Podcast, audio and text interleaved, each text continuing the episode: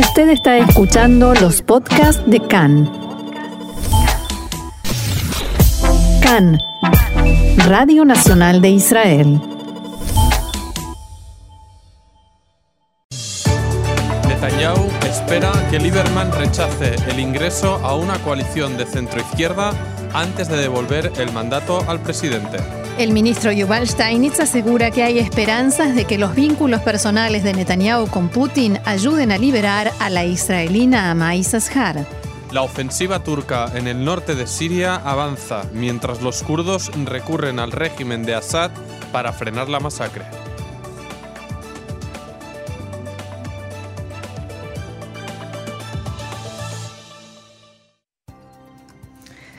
Vamos entonces al desarrollo de la información. Novedades en el drama de la joven israelina Amai Sashar, que fue condenada a siete años y medio de cárcel en Rusia tras encontrarse en su maleta nueve gramos de hachís en el aeropuerto de Moscú mientras tomaba un vuelo de conexión entre India e Israel. Fruto de una coincidencia, Isashar lleva más de medio año encerrada porque se ha convertido en una moneda de cambio en el caso del hacker ruso Alexei Borkov, que fue detenido en Israel, donde el Tribunal Supremo aceptó una solicitud de extradición a Estados Unidos.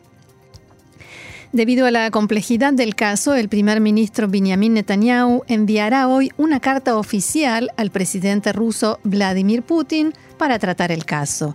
El ministro Yuval Steinitz declaró esta mañana Esperamos devolverla rápidamente a casa con su familia. El primer ministro hace lo que está en sus manos. Esperamos que los vínculos personales entre ambos líderes funcionen del mismo modo que ocurrió en nuestra coordinación para los ataques de la aviación israelí en Siria contra bases iraníes. El ministro Zeev Elkin también comentó sobre la petición de extradición del hacker ruso a Estados Unidos y dijo que no hay opción de suspenderla. Y la hermana de Naamá, Liat Isashar, dijo que la madre está desesperada y que no piensa abandonar Rusia sin su hija. Abro comillas, Naamá no sabía que la droga estaba en su mochila. Ella misma confesó que la tenía, pero no fue algo intencional. No hubiera hecho tal estupidez a propósito. Fue un error por no haber limpiado la mochila, dijo su hermana. Y Liat eh, comentó que no eh, la, familia no ha pedido ayuda a la administración estadounidense sobre el caso, a pesar de que Naamá posee también eh, pasaporte norteamericano. Abro comillas, éramos optimistas de que la liberarían, pero al final recibió siete años y medio de cárcel. Fue un shock. Espero que alguien la ayude a salir. La parlamentaria Yulia Melinovsky de Israel Beitenu comentó que el líder de su partido, Avigdor Lieberman, está involucrado en las negociaciones para la liberación de la joven. Hay lo que ofrecer a Rusia a cambio de que devuelvan a Naamá. Si Lieberman supo cómo sacar a judíos de Libia, Azerbaiyán o Rusia, esta, esta vez también lo logrará.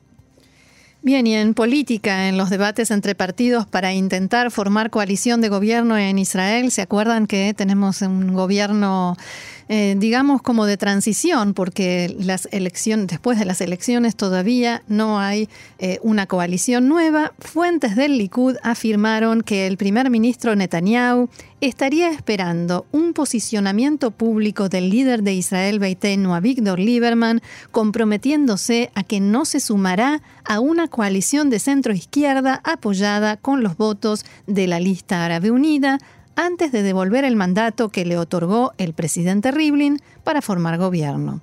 En las comunicaciones internas de parlamentarios y ministros del Likud se pedía que exigieran a Lieberman que emita este compromiso. A pesar de que el líder de Israel Beitenu no se ha pronunciado en el sentido de rechazar unirse a una coalición de centro izquierda, miembros de su partido sí lo han comunicado públicamente. Pero desde la formación de Netanyahu siguen esperando la afirmación oficial de Lieberman. El tiempo que tiene el primer ministro Netanyahu para intentar formar coalición termina el jueves, pero tiene la opción de pedir a Rivlin 14 días extra. La parlamentaria de Israel Beitenu, Yulia Melinovsky, aclaró en una entrevista a Khan que se trata de una manipulación. En el Likud dijo, ya no saben qué más inventar. Netanyahu no devuelve el mandato por Lieberman, sino por temor a las primarias dentro del propio Likud. Ahí hay un lío tremendo. Según sobre un posible gobierno de centro izquierda con apoyo de los árabes, Melinovsky aclaró que no hay ninguna opción de que ocurra, así que mejor que el Likud deje de mentir, mejor que Netanyahu ponga orden en su casa, de Yulia Melinovsky. De todos, de todos modos, fuentes del Likud citadas por el diario Ma'ariv aseguran que no comprenden cuál es la lógica detrás de la decisión del primer ministro Netanyahu de no haber devuelto al presidente Rivlin el mandato que le entregó para formar gobierno. Al principio se dijo que Netanyahu no estaba interesado en perder tiempo y lo devolvería en el momento en que llegara a la conclusión de que no hay avances en las negociaciones políticas con azul y blanco. Pero eso ya sucedió, las negociaciones fracasaron, no hay diálogo entre los dos partidos y Netanyahu no devolvió el mandato. Después se dijo que Netanyahu estaba esperando la manifestación de lealtad y la declaración del Consejo Central del Likud en el sentido de que él es el único candidato del partido. Pero eso también sucedió el jueves pasado. Al mismo tiempo, se pudo saber que miembros del bloque de derecha, el bloque de los 55 diputados que apoyan a Netanyahu, iniciaron contactos con integrantes de Cajol Laván. El titular de Shas, Ari Ederi, y el ex ministro Naftali Bennett de Ayamin Nahadash se habrían contactado con gente de azul y blanco para intentar reducir la brecha entre Netanyahu y Gantz. Al mismo tiempo, hay una especie de consenso generalizado no expresado de que a medida de que se acerque la fecha límite final, los candidatos irán flexibilizando posturas y se mostrarán más dispuestos a hacer concesiones. Y fuentes de Israel Beiteinu, también citadas hoy por Ma'ariv, aseguran que en los últimos días el Likud comenzó una cacería, dicho esto entre comillas, con el objeto de encontrar, de encontrar material incriminatorio contra el líder del partido, Avigdor Lieberman. Según estas fuentes, activistas de alto rango del Likud recibieron el pedido de buscar y llenar la prensa y las redes sociales con testimonios de conductas o hechos irregulares que comprometan a Lieberman a fin de poner en duda su comportamiento profesional y personal desde los tiempos en que era miembro del Likud y hasta la actualidad. Las fuentes indicaron que en los últimos días fueron enviados mensajes en varios grupos internos de activistas del Likud para que encuentren este tipo de material con el objeto de ensuciar el nombre de Lieberman por todos los medios posibles. Siempre según este informe, los activistas del Likud también se dirigieron a personas que trabajaron con Lieberman en el pasado y a profesionales que trabajan con él ahora para que testimonien sobre supuestas conductas inadecuadas o irregulares. En la extensa entrevista que concedió hace unos días a Víctor Lieberman al diario Marib, dijo, entre otras cosas bastante fuertes, hay que decir, que no descarta la posibilidad de que Netanyahu y su gente hayan contratado investigadores privados para intentar desacreditarlo, tanto a él como a su familia. Y desde el Likud reaccionaron a esta información diciendo, esto es algo que no existió ni sucedió sobre la situación en el noroeste de Siria, donde Turquía empezó una ofensiva militar contra los kurdos hace una semana después de que Donald Trump anunciara la retirada de las tropas estadounidenses de la zona, el parlamentario de azul y blanco Ram Ben Barak criticó esta mañana al primer ministro Benjamin Netanyahu por considerar que no hizo lo suficiente para convencer a Trump de que no retirara los efectivos de Estados Unidos. Abro comillas, Trump era la esperanza de Netanyahu, pero ahora lo decepcionó, dijo Ben Barak. Y añadió, creo que debemos preguntarnos si la apuesta de Netanyahu por Trump en las elecciones y la enorme presión que ejerció para el traslado de la embajada a Jerusalén fueron lo correcto en lugar de centrarse en otros asuntos, como permitir que los iraníes instalaran bases en Siria. Para el integrante de Azul y Blanco, ahora Israel se encuentra en una situación delicada frente a Estados Unidos. Respecto a los vínculos entre Israel y los kurdos, Ben Barak aseguró que cuando tienes un acuerdo con una autonomía como la de los kurdos al norte de Siria, y cuando sabes llegar ahí y llevar a cabo operaciones, significa que tienes ahí un interés importante. En el momento en que nos encontremos ahí, podríamos aprovecharlo para nuestro propio beneficio. Ben Barak aprovechó para comentar la compleja situación política israelí y afirmó que su partido está abierto a que todos los partidos se unan, incluso los ultraortodoxos, y aclaró que están hablando con partidos de todo tipo. Volviendo a la situación en Siria, antes del comienzo de Sukkot, un centenar de personas realizaron una manifestación frente a la embajada de Turquía en la ciudad de Tel Aviv, entre ellos miembros de la Comisión de Lucha contra Masacres y Genocidios y otra ONG llamada Dror Israel. Los manifestantes reclamaron que no se abandone al pueblo kurdo y otras minorías en el norte de Siria frente a la invasión militar turca y exigieron que Estados Unidos frene la retirada de sus tropas y que el Consejo de Seguridad de Naciones Unidas intervenga. El organizador de la protesta, Avishai Burla, declaró a los medios presentes, si la vida humana tiene algún valor en este mundo, hay que frenar esta locura que sucede aquí, tan cerca de nosotros.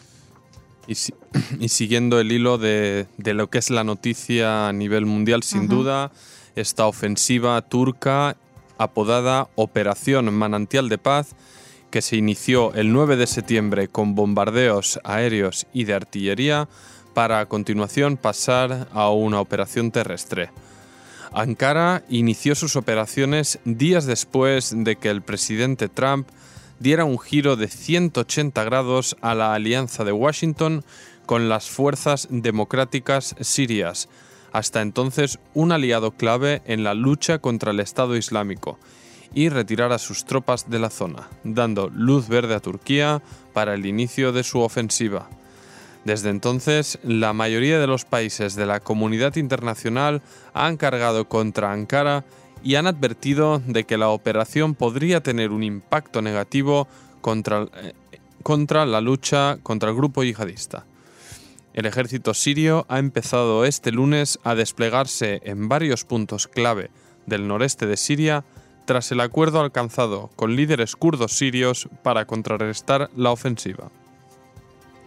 Los kurdos han tildado de puñalada por la espalda la decisión de Trump, y en este sentido, el dirigente kurdo sirio Aldar Shelil ha explicado que el acuerdo con Damasco es una medida de emergencia acordada bajo la supervisión de Rusia para tratar de impedir los ataques turcos en la frontera siria. Y a propósito de este efecto de la, operación eh, turca en el Estado Islámico, ISIS ya comenzó, informábamos incluso el domingo, eh, ya comenzó ya comenzó la fuga de ex o miembros del Estado Islámico de ISIS de las cárceles, incluso algunas improvisadas, de las que se hacían cargo, por ejemplo, por supuesto, los kurdos, las milicias kurdas, eh, que ahora tienen que redistribuir su gente para eh, defenderse de la invasión turca. Y el presidente de Estados Unidos, Donald Trump, afirmó anoche que los kurdos podrían estar liberando a miembros del Estado Islámico encarcelados en Siria para así, así conseguir la implicación del ejército norteamericano. Abro comillas, no vamos a ir a otra guerra entre gente que ha estado luchando entre ellos desde hace 200 años. Europa tuvo una oportunidad de quedarse con sus presos del Estado Islámico, pero no quisieron asumir los costes. Dejen que pague Estados Unidos, decían, escribió Trump en una serie de mensajes en su cuenta de Twitter. En esos mismos mensajes destacó que los yihadistas fugados pueden ser fácilmente capturados nuevamente por Turquía, o las naciones europeas de donde vinieron, pero dijo que hay que moverse pronto. Por otra parte, Trump anunció que habrá grandes sanciones contra Turquía y en estos mensajes no dio más detalles, ahora sí se conocen algunos. Y siguió escribiendo, ¿Piensa la gente de verdad que deberíamos ir a la guerra con Turquía, miembro de la OTAN? Las guerras interminables van a terminar. Las mismas personas que nos metieron en el caos de Medio Oriente son los que más quieren que nos quedemos allí. Y el vicepresidente Mike Pence aseguró hace unas horas que el presidente del país, Donald Trump, habló con su homólogo turco Recep Tayyip Erdogan y que le pidió un alto el fuego inmediato en Siria. Estados Unidos no dio luz verde a Turquía para que invadiera Siria, dijo Pence a los periodistas frente a la Casa Blanca.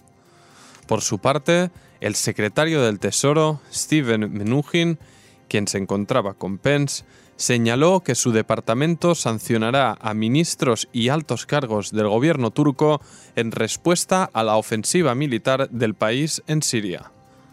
El secretario de Estado, Mike Pompeo, confirmó a través de su cuenta de Twitter la implementación de sanciones debido a la ofensiva militar turca en el noreste de Siria, que según Pompeo pone en peligro a los civiles y socava gravemente la campaña de Estado Islámico.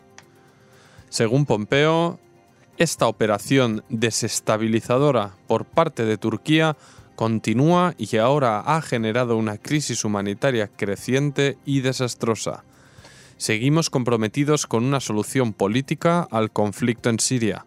Las acciones unilaterales de Turquía llevaron a estas sanciones y horas antes Trump había anunciado la imposición de sanciones contra cargos públicos y antiguos cargos públicos del gobierno de Turquía en represalia por la ofensiva militar. Las sanciones incluyen además la reimposición de aranceles del 50% a las importaciones de acero turco y la suspensión inmediata de las negociaciones para un acuerdo comercial bilateral.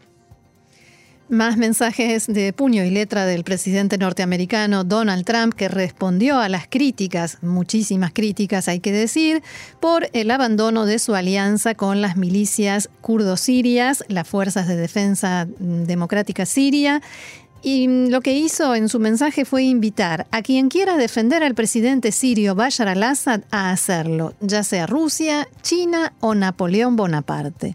Trump escribió, le he preguntado a mis generales por qué tenemos que luchar por Siria y al-Assad para proteger la tierra de nuestro enemigo. Quien quiera ayudar a Siria a proteger a los kurdos, por mí puede hacerlo, ya sea Rusia, China o Napoleón Bonaparte. Espero que le vaya bien a todos ellos. Nosotros estamos a 7.000 millas de allí. O sea, nosotros estamos lejos, ¿qué problema?